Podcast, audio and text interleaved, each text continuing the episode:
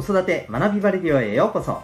今日もお聴きいただきありがとうございます。子供の才能思いを唯一無二の能力へ。親子キャリア教育コーチの前城秀人です。指紋分析心理学読み聞かせなどのメソッドや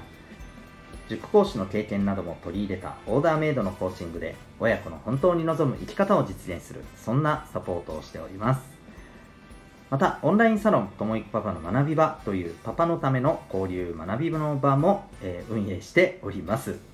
このチャンネルでは家庭とお仕事どちらも充実させたいそんなママパパを応援する情報メッセージを毎日配信しております。今日もよろしくお願いします、えー、第308回。先駆け男塾の宮下明先生に学んだことというテーマでお送りしていきたいと思います。はい。えーと、まあ、昨日ですね過去を楽しむというテーマで、えーまあ、子供の頃に楽しんだ、まあ、漫画とか、ね、アニメとかゲームとか、えー、こういったものを久々に見てみるのもいいものですよというねお話をさせていただきました。はいえーね、ちょっとノスタルジックな気持ちに、えー、ちょっとね浸って少し自分自身の癒しになったりとかねでこれはきっとあの今、えー、ね、えー、子供のね、えー、はい、頃を過ごしている、えー、私たちのですね、えーとはいえー、子供たちもいずれ大きくなったらね、まあ、そういう瞬間ってきっとね、まあ、あるんじゃないでしょうかねというね、まあ、そんな、えー、感じのお話をさせていただいたんですが、えその収録の後ですね、えーと、ちょっと改めて私自身も考えてみたらあいろいろとちょっと見てみたい、え漫画とかあるなぁと、まあね、前回あのさらっとね「ゴッドサイダー」というねなんかすごいマニアックな 作品のことをちょろっと触れましたけど。でそんな中でですねたまたまあの先駆け男塾という、えー、80年代にジャンプで連載されていたはい、作品の、えー、情報をたまたまねあの耳にする、まあ、機会があってあそういえば男塾ってあったなと。で考えてみたら男塾って不思議な漫画だったなと思ってですねいろいろちょっと調べてみたんですよ。でそしたらですねこの作者の宮下明先生のインタビューとか、まあ、あのこの男塾という漫画を制作している時のまあいろんなエピソードとかこんな、まあ、あのものが出てきましてですね。でこれがすごく面白くて学びになったなと思ったんですよね、まあ、それで今日はちょっとそんなあのお話をですねシェアさせていただきたいなと思います。あの男塾見たことあある方はですね、まあ、非常にあのまあいろいろ楽しめるのではないかと思いますし、まあ、見てない方も見てない方でですねあのちょっとこうそこから学んだことっていうところはなんとなくねあの、まあ、伝わるようにですねちょっと頑張って、はい、お伝えしますので ぜひ、えー、お付き合いください、えー、ちなみにこの男塾先駆け男塾という作品一体全体どんなお話なのかというとですね、えー、基本的にはこの男塾という学校ですね。はい。学校。うん学校だな。学校なんだよなここは。うん。あのそうそこに通っているですね、えー、まあ、生徒たちの物語で、まあ、特に主人公がここの1号生1年生ではなくね1号生というあの、まあ、学年の剣桃太郎というね、まあ、すっごくイケメンで何でもできちゃうスーパーマンみたいなねあの本当にそういう、まあ、キャラクターの主人公がいてでその周りにまたいろんなね個性あふれるあのキャラクターがいるんだけどそうなんですよね。どう考えてもですねこの風貌からしてこの人たち年齢いくつなのって感じなんですよ。今にして見るとねもう絶対おっさんだよなと。高校生って呼ぶには無理がありすぎるよなっていう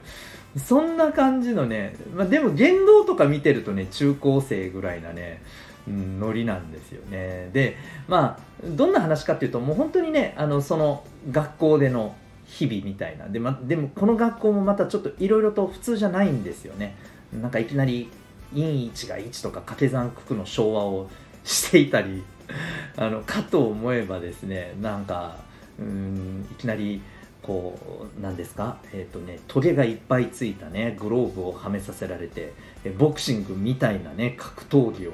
こういきなりさせられたりとかで罰だってことで怖い先生とかもいたりするんですけどね、えー、罰だって言ってなんかねあの煮えたぎる油の中に入るっていう罰を受けさせられたりまたあのひたすらなんか一直線にこの方向だけに進んでいくんだって立ちふさがるものは家でも何でもぶっ壊して進むこれが男の道だみたいな なんかそんな授業があったりもうもうめちゃくちゃなんですよ。めちゃくちゃ。うん。あの でもすごい口頭向けすぎてすごく面白かったんですけどね。でそんな、まあ、ギャグ漫画の要素が強かったのが途中からねもう完全にバトル漫画にねいつの頃からか変貌してまたそこからはねものすごい、えー、格闘術を使う敵も味方もねいっぱい出てきてですね、うん、もうひたすらどんどん敵が強くなっていってみたいなまあそんな作品にこう急激に変わっていくんですよね。まあそんな感じでねいろんな要素を持ったあの作品でしてすごい楽しかったんですけどツッコミどころがもう満載でございましてはい。でまあそんな作品で僕はすごくそのツッコミどころも含めて好きだったんですけどこの作者の宮下明先生のですねまああのインタビューとかを見てるとですねすごく面白いのがまずですねえっ、と漫画家の方ってだいぶ先まで話のイメージを作ってこうね綿密に作って前もって前もってやってるイメージってありません、うん、例えばそのワンピースの、あの作者の、えーと、小田さん、ね、小田、えー、栄一郎先生ですかね、はい。えー、は例えばもうワンピースの最終回がどうなるかっていうのは頭の中にあるそうなんですよね。うん、そうなんですけどそのイメージがあると思うんですけどこの宮下明先生はですね 毎週ですねとにかくこの最後はすごく引き込むような終わり方をとにかく心がけてでもじゃあ、うん、次回どうしようか、みたいな感じで、毎週毎週ほぼほぼアドリブ的にこうその場でいろいろ思いついて書いてたっていうんですよ。すごくないですか？それで、まあ結構な人気作品なんですよね、男塾って。うん、そういうものを描けていけたって、すごいなと、なんという、あの、アドリブ力というか、でも僕はですね、なんかね、すごいなと思ったのと同時に納得いったんです。あの面白さあのツッコミどころもある面白さっていうのはその時その時の、えー、発想生き生きとしたねこの発想やあのそこからのえー、ストーリー作りっていうところでね、えー、勢いとエネルギーで書いている。だからこそ面白いんだろうなとツッコミどころも込みで面白いんだろうなって思ったんですよね。いやほんとツッコミどころいっぱいあるんですよ。あの例えばですねこれ男塾見てない人はすいません。よくわかんないと思うんですけどあのあるところでですね敵最初は敵なんですけどねあの3号生っていうこの男塾をなんか10年ぐらいにわたって支配してるえー、帝王みたいな男が出てきてですね大豪院邪気っていう名前なんですけどこの人ですね最初出てきた時大巨人なんですよ。多分身長20メートルぐらいあるんじゃね？っていうぐらいの大巨人なんです本当にでなんですけどだんだんだんだんね小さくなって最終的にはね主人公たちとあんまり変わらないぐらいのね 慎重になっちゃうんですよ。あれは何だったんだっていう、そこの説明一切ないんですよね。うん。で、まあ、これ、多分男塾をね、見てる人はもう誰もが、あの、持ってる、あれは何なんだというね、話なんですけど、これ、ご存知の方、ご存知ですかね、なんでああなったか？えー、この宮下先生がおっしゃるにはですね、いや、でかく書きすぎたんだよね、最初っていう、それだけかいっていう。それみたいな。なんかね一説にはなんかねこう最初に出てきた時やっぱりこのこの、えー、彼のものすごい圧倒的な存在感とか強さみたいなのをオーラみたいに表すっていう意味合いであんなでかく見えたのかしらと。まあ、ちょっとストーリーでもね、そういう風なね、なんか後付けのね、えー、あのでかく見えたのはこういうことだったのかみたいな、なんかちょっとね、後付けでそういう風なね、なんか、あのー、モノローグが入れられてたりするんですけども、実はね、いや、でっかく書きついたんだよねっていうね。だったり、あとね、こう、すげえ笑ったのが、えー、途中でいろいろ死ぬんですよ味方も、うん、でまあ結構生き返ってくるパターンが多いんですけど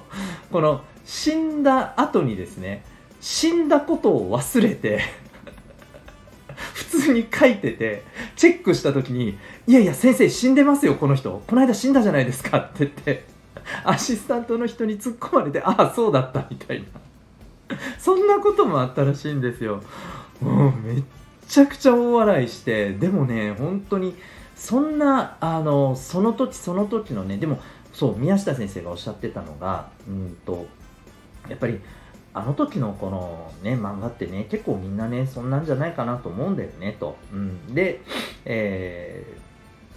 ー、まあ、そんな風にねこうあのその時思い浮かんだねものをね、えー、とにかく作ってで次どうなるか俺もわからねえんだよと。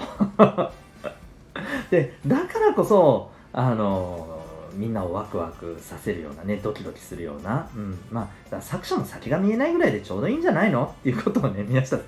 おっしゃってるんですよね。はい。まあでもねこれなんかわかる気しませんか？これある意味ほらまあ変な話に人生だって次どうなるかわかんないわけじゃないですか。で、えー、そこに向けて私たちはでもいつもそこで向き合ってね、いるんですよね。僕が、あのまあ、参加してる即興の演劇とかでも、例えばそこで、えー、やっぱりこう、これって人生と一緒で、私たちはこう人生を、えー、その時その時ね、えーと、瞬間瞬間演じてるんだよっていうふうにね、えー、教えてもらったことがあるんですけれど、本当、まさにその通りで、で、この宮下明先生の漫画っていうところにも実はこの精神があるんだなと。でも、次どうなるかわかんない。ね。だからこそワクワクする。うん、そのぐらいでいいんじゃないかな人生もねってなんか思っちゃったりしたんですよね。はい。もうあの他にもね面白いんですよ。例えばこの途中からなんでバトル漫画になったのかっていうのもねもうあのなんかね全然ね言ってしまうとちょっとダサい理由なんだけどでもなんかいいよなって思うのがいや周りがさあのドラゴンボールとかバトル漫画になってってすごくその方がやっぱり人気取れるからねバトル漫画にしてったんだよね。もうねもうあですよねっていう。もうそれでいいじゃないですか。なんかねポリシーがあってとかじゃなくてね。いやみんなが面白いからそれでいいじゃんみたいなね。うんもうなんかこの宮下先生のねこのいい意味でのいい意味というかこの気楽さというかテイクイットイージーのこの精神って素敵だなと思いましたね。私たちもこのぐらいの感じでねあのお子さんのことだったりとか見れるとねなんかもっと楽しくできるんじゃないかなと。でお子さんにもねもちろんやるべきこともいっぱいあるしねもちろんちゃんとしないといけないこともいっぱいあるんですけど一方でこういった精神を持つこともねうんいいんじゃないかなと。そんな風に思ったりしたわけです。はい。あのー、先駆け男塾宮下明で検索していただくと、あの、今私が、えー、シェアさせていただいたような記事のお話がですね、出てきますんで、ちょっと興味ある方はですね、ぜひぜひ見てみてください。うん、もう僕はすごくもう涙が出るぐらい爆笑しながら読んでおりました。はい。まあ、あの、こんなとこからもね、でも学べることってあると思います。えー、何かしら参考になりましたら幸いでございます。今日は、先駆け男塾の宮下明先生から学んだこと、そんなテーマでお送りいたしました。最後にお知らせでございます。えー、私が、え、運営しております、お父さんのためのオンラインサロンともいくパパの学び場、えー、というものがございます。興味がある方は、ウェブサイトへのリンク貼ってますので、ご覧になってみてください。えこの放送以外にも、毎日サロンメンバーさん向けの、え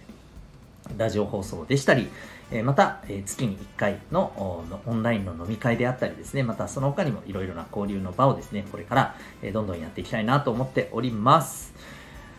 それでは最後までお聴きいただきありがとうございました。今日はちょっと長くなりましたが、え、ありがとうございました。え、また次回の放送でお会いいたしましょう。学び大きい一日を